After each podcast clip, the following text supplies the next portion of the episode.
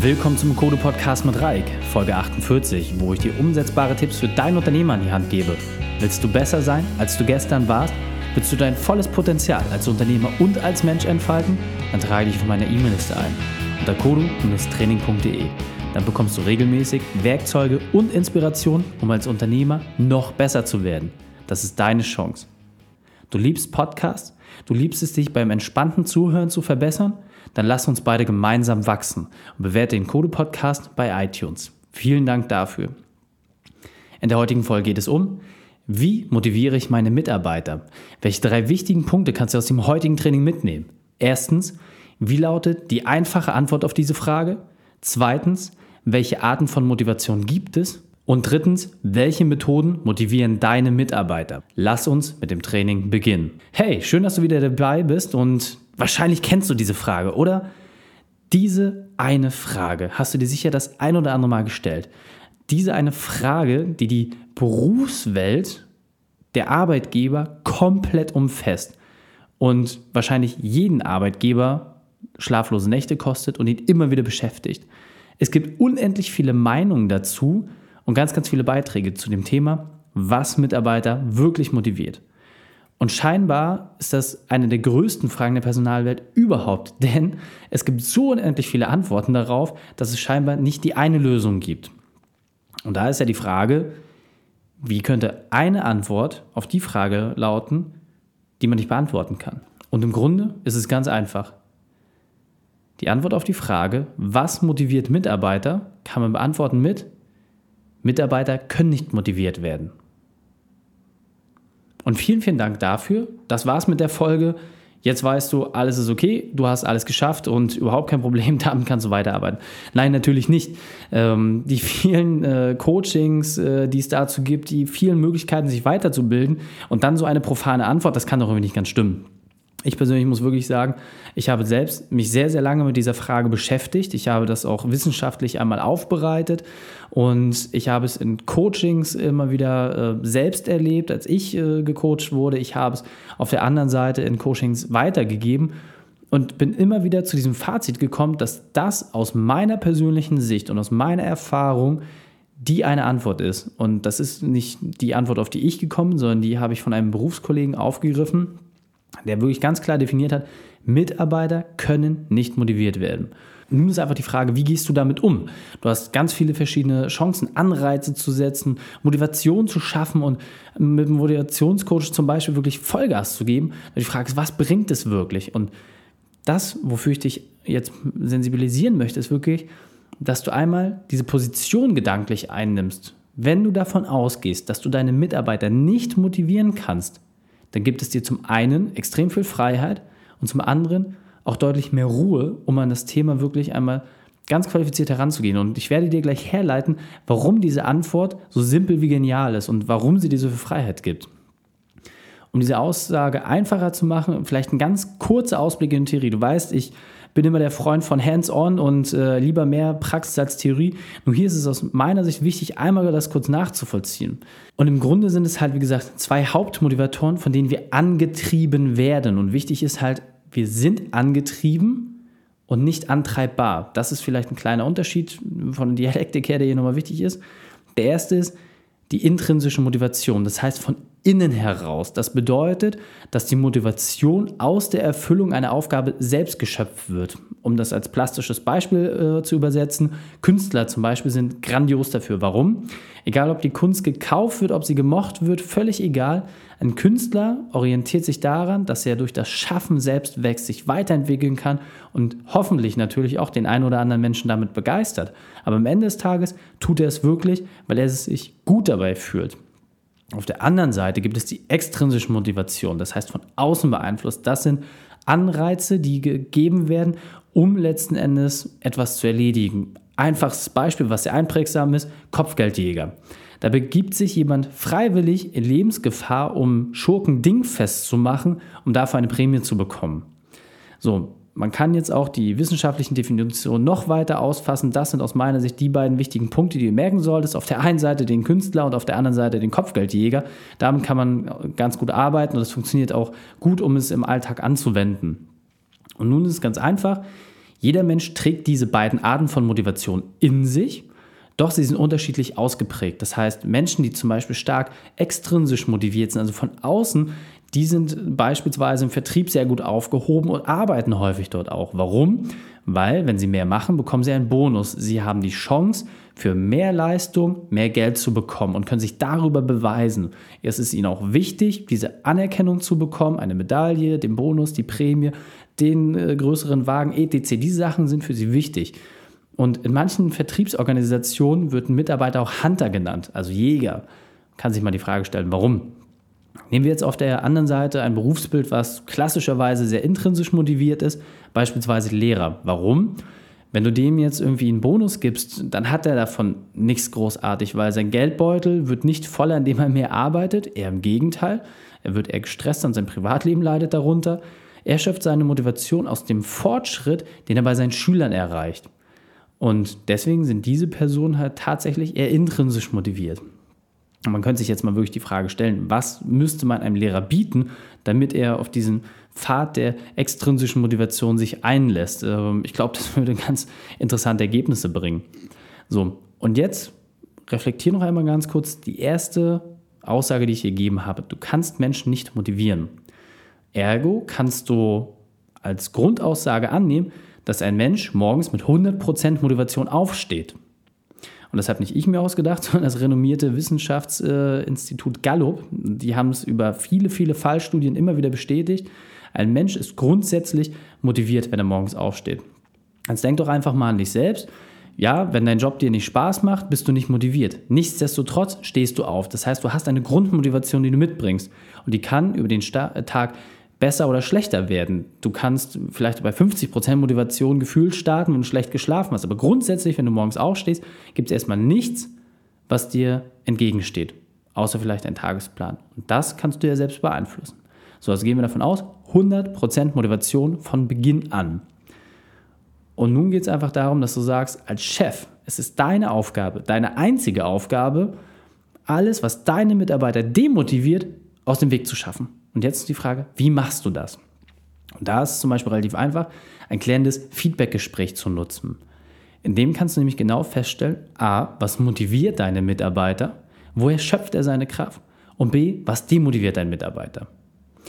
Daraus lässt sich für dich ganz einfach und ganz pragmatisch, und das kannst du wirklich innerhalb von 30 Minuten mit jedem Mitarbeiter machen, eine To-Do-Liste ableiten. Mit den Dingen, du erledigen musst. Das klingt simpel, oder?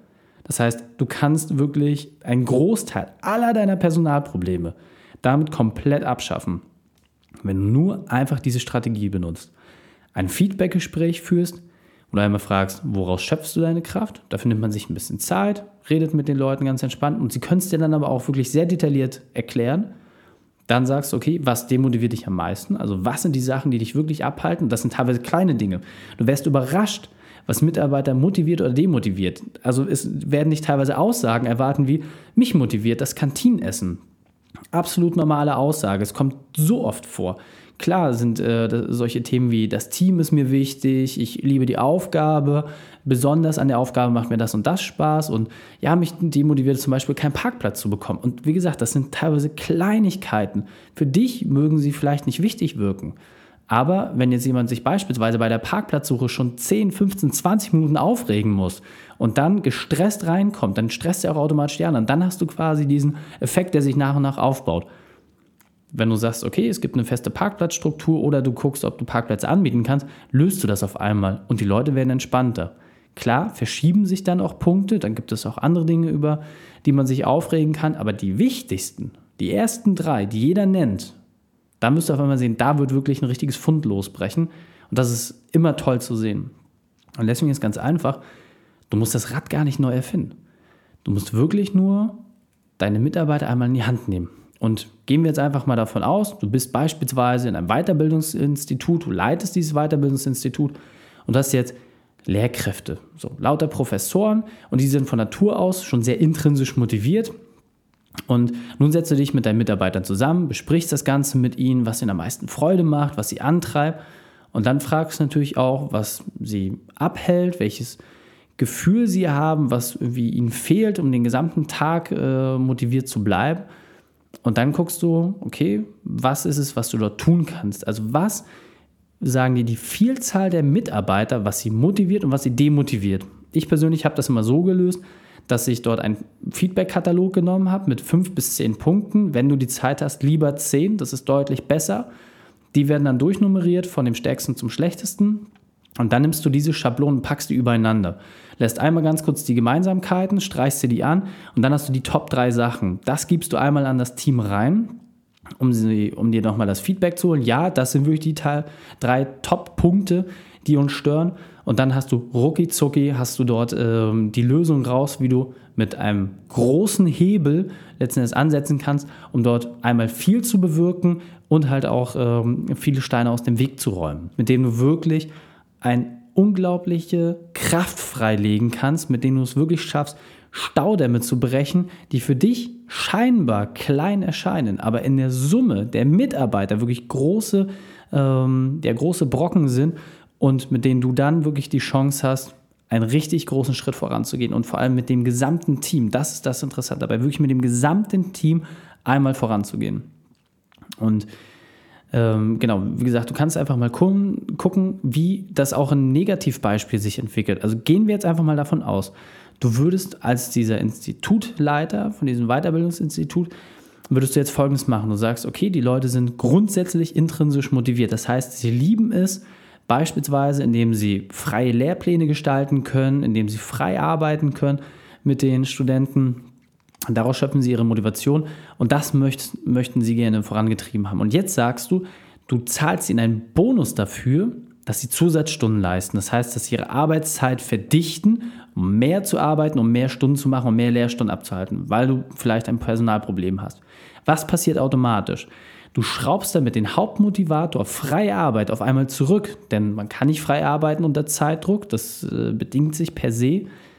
Zusätzlich haben dir die Kollegen gesagt, dass sie zum Beispiel ein Platzproblem haben. Das heißt, sie haben nicht genügend äh, Platz, um sich äh, den im Unterricht vorzubereiten und nachzubereiten. Was passiert, wenn du ihnen Zusatzstunden gibst? Die Abstände werden kürzer, die Rüstkosten werden höher. Das heißt, das Platzproblem verschlimmert sich noch weiter.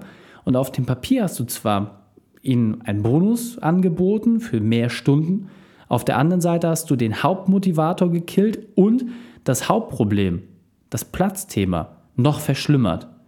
Und das ist aus meiner Sicht ganz, ganz wichtig, dass sich immer zu überlegen, wenn du Motivationstools anwendest, auf was zielen sie ab? Und das ist wirklich wichtig.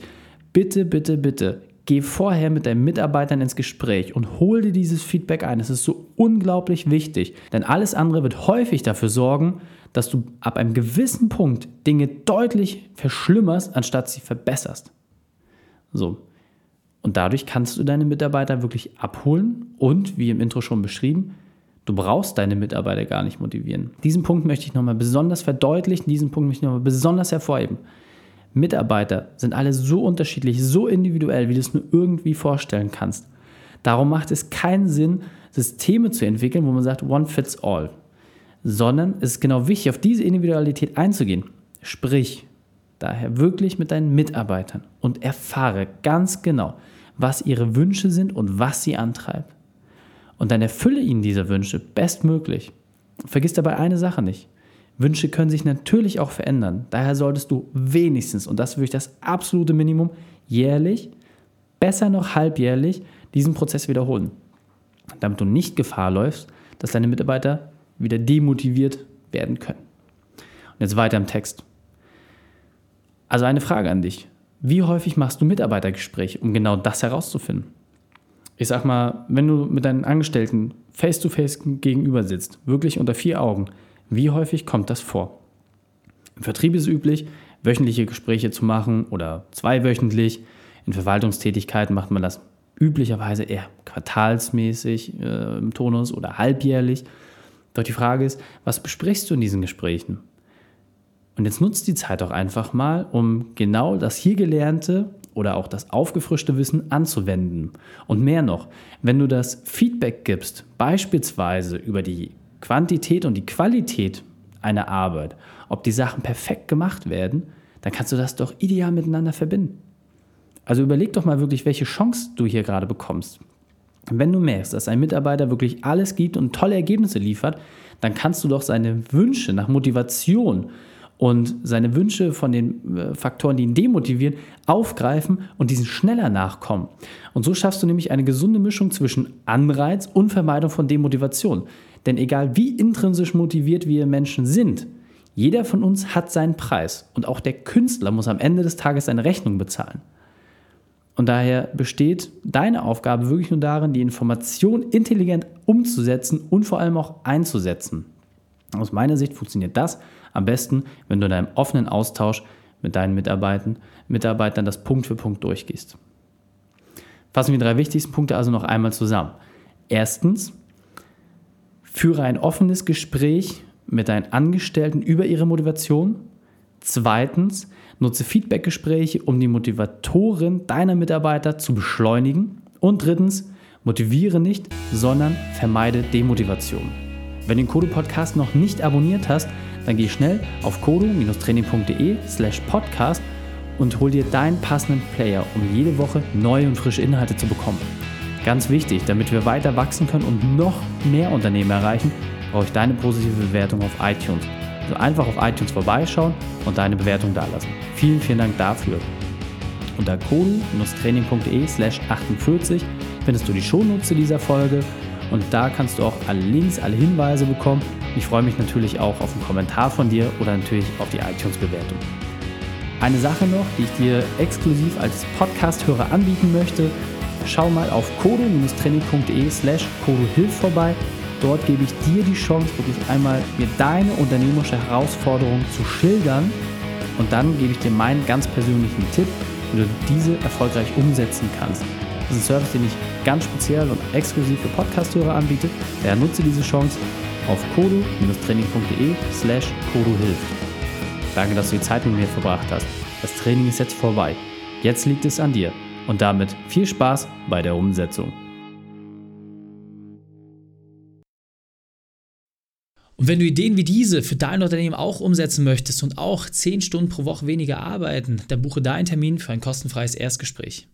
Dann sprechen wir gemeinsam und schauen, mit welcher Methode wir dich am schnellsten voranbekommen. Geh einfach auf reikane.de slash Austausch und buche dein kostenloses Erstgespräch. Einfach eintragen und dann sprechen wir schon bald persönlich miteinander. reikane.de slash Austausch.